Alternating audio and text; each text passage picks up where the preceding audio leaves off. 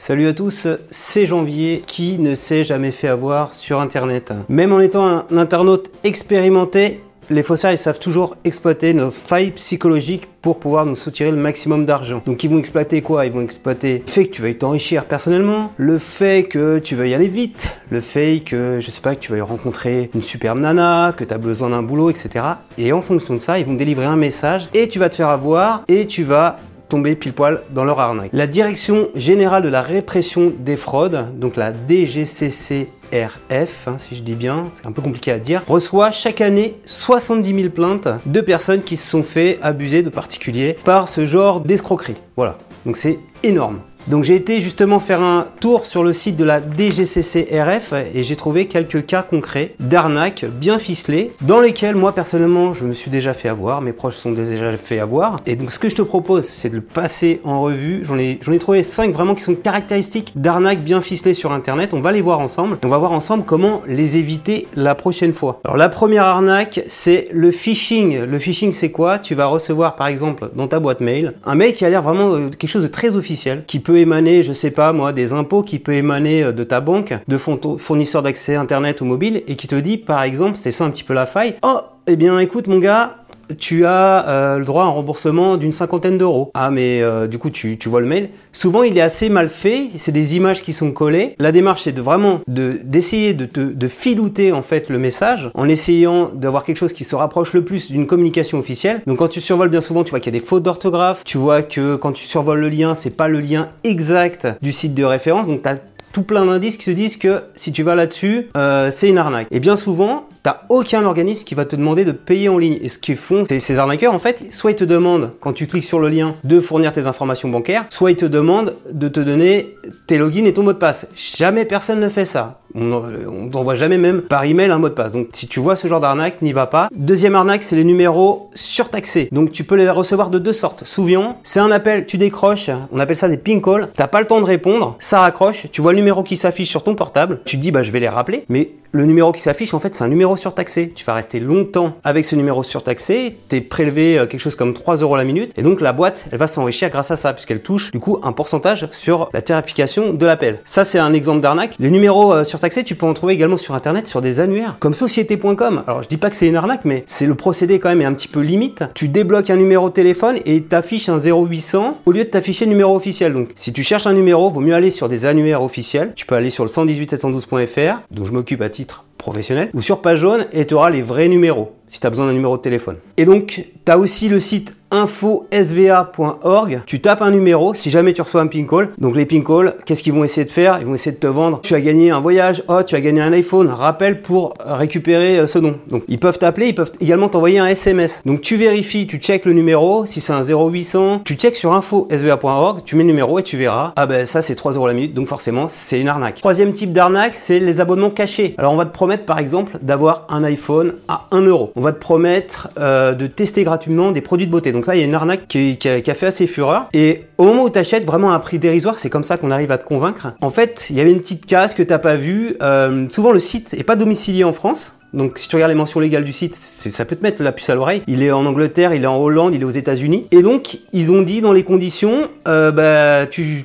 t'engages également à être prélevé, je sais pas, 20 euros, 50 euros, voire 200 euros par mois. Et c'est là où se, se fait l'arnaque. T'as cru avoir quelque chose quasiment gratuit ou à bon prix, et en fait t'as un échéancier pendant 12 mois où on va essayer de te prélever. Voilà, donc fais bien attention à ça. Si tu t'en rends compte, tu peux t'en rendre compte sur tes factures, fais tout de suite opposition. Et puis bah balance euh, le truc euh, à la DGCCRF hein, comme, euh, comme une fraude quoi, tout simplement. Quatrième arnaque, c'est les faux sites administratifs. Aujourd'hui, l'administration s'est mis totalement en ligne. Quand tu as besoin d'un acte, on peut te l'envoyer par la poste et tu peux faire la démarche en ligne. Je prends un exemple très concret qui me concerne qui, qui vous concerne tous aussi.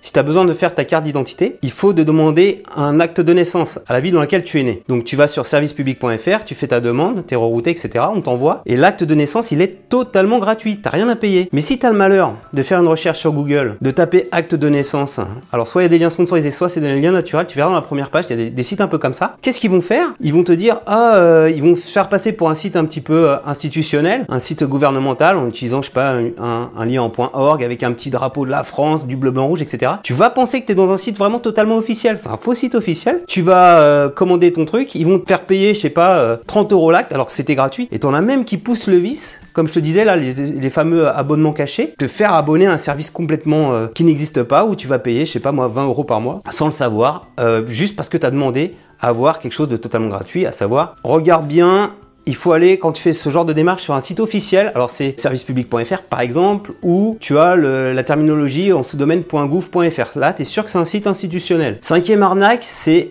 les offres d'emploi piégées. Alors, c'est un petit peu sophistiqué. Tu la petite fiche pratique ici que j'ai en face de moi du site de la DGCC RF qui explique un petit peu les contours du truc. En gros, le gros de l'arnaque, c'est ils vont publier des fausses offres d'emploi sur des sites d'annonces. Et en fait, pour avoir le droit au job, on va te promettre que tu vas avoir une super rémunération, etc. Il va falloir que derrière, tu euh, payes quelque chose, un ticket d'entrée. Or, quand tu postules pour un job, t'as rien à payer normalement. C'est la boîte qui te paye. On va te faire par exemple acheter des, PDF. Euh, souvent, alors ça, peut être des sites d'emploi ou même des sites internet qui sont gérés par ce qu'on appelle des vendeurs de rêves ou des vendeurs de PDF. Souvent, ces sites-là, ils vont se positionner en disant euh, on te promet d'être rentier à vie, d'être millionnaire, de vivre la vie de tes rêves, etc. Et donc derrière même ces sites-là, souvent, ils vont pas te faire payer tout de suite. Quand tu vas essayer de te barrer de ces sites-là, tu vas avoir des pop-up qui vont apparaître partout. S'il te plaît, laisse ton email pour recevoir mon super guide gratuit, etc. qui t'explique comment euh, devenir millionnaire. Euh, vivre la vie de tes rêves. Donc si tu as le malheur de mettre ton email, après, il y a un, espèce de système où euh, le site va te recontacter, dans un système où on va pouvoir te vendre pour, euh, je sais pas moi, euh, une cinquantaine d'euros, des PDF qui en réalité sont des ressources qui sont disponibles gratos sur Internet. Ce site-là vont essayer de te vendre aussi des formations en ligne à, plus de 500 euros, tu vois, donc euh, c'est même pas en présentiel. Tu as même des formations à plus de 1000 euros, 2000 euros. Quand tu vois des tarifs aussi élevés et que le truc se passe pas en présentiel, ça flaire bon l'arnaque. Et regarde aussi les mentions légales du site. Si le site, le propriétaire est, je sais pas moi, en Angleterre, en Espagne, à Gibraltar ou je ne sais quoi, ça semble assez louche quoi. Si c'est pas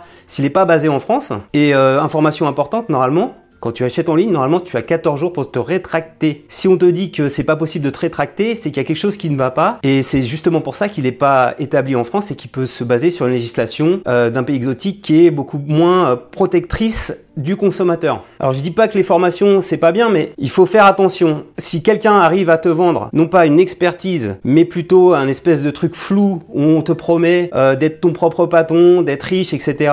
Et, et si on t'oblige à payer quelque chose de plus de 500 euros en ligne, ça me semble assez louche. Donc faut faire vraiment attention à ça. Euh, ce dont j'ai oublié de parler, ce dont parle euh, le site de la DGCC RF, c'est également, il y a des systèmes souvent de vente directe. On va essayer de te vendre, euh, te faire vendre, tu appartiens à un réseau de vente. Il y a un système de vente pyramidale. Voilà. Dès que tu vois ces mots-là, un petit peu, ça semble un peu, un peu louche. D'ailleurs, la vente pyramidale, c'est totalement interdit en France, avec des systèmes de filleuls où il y a un mec au bout de la chaîne, tout en haut, qui va toucher l'argent et les autres qui vont se faire avoir. Et quand la chaîne s'écroule, ben, c'est tout le système qui s'effondre. Un peu le système à la Voilà, donc dès qu'on te promet une grosse fortune, qu'il faut dépenser plus de 1000 euros et que c'est tu peux pas te faire rembourser par euh, le, CPF, ça paraît à première vue et que le site en plus, euh, le propriétaire du site est basé à l'étranger, ça paraît louche. Donc regarde toutes ces infos et normalement tu devrais pas te faire pu te faire avoir en tout cas. J'espère que tu t'es pas fait avoir par ce genre de truc. Donc à ce propos, Parmi les arnaques que j'ai citées, est-ce que tu t'es déjà fait avoir ou il y a des personnes d'entourage qui sont fait avoir? Si c'est le cas, bah, je te conseille, en tout cas en mode préventif, de partager cette vidéo. Réagis également dans les commentaires pour me dire s'il y a d'autres arnaques que j'ai pas mis en avant, qui,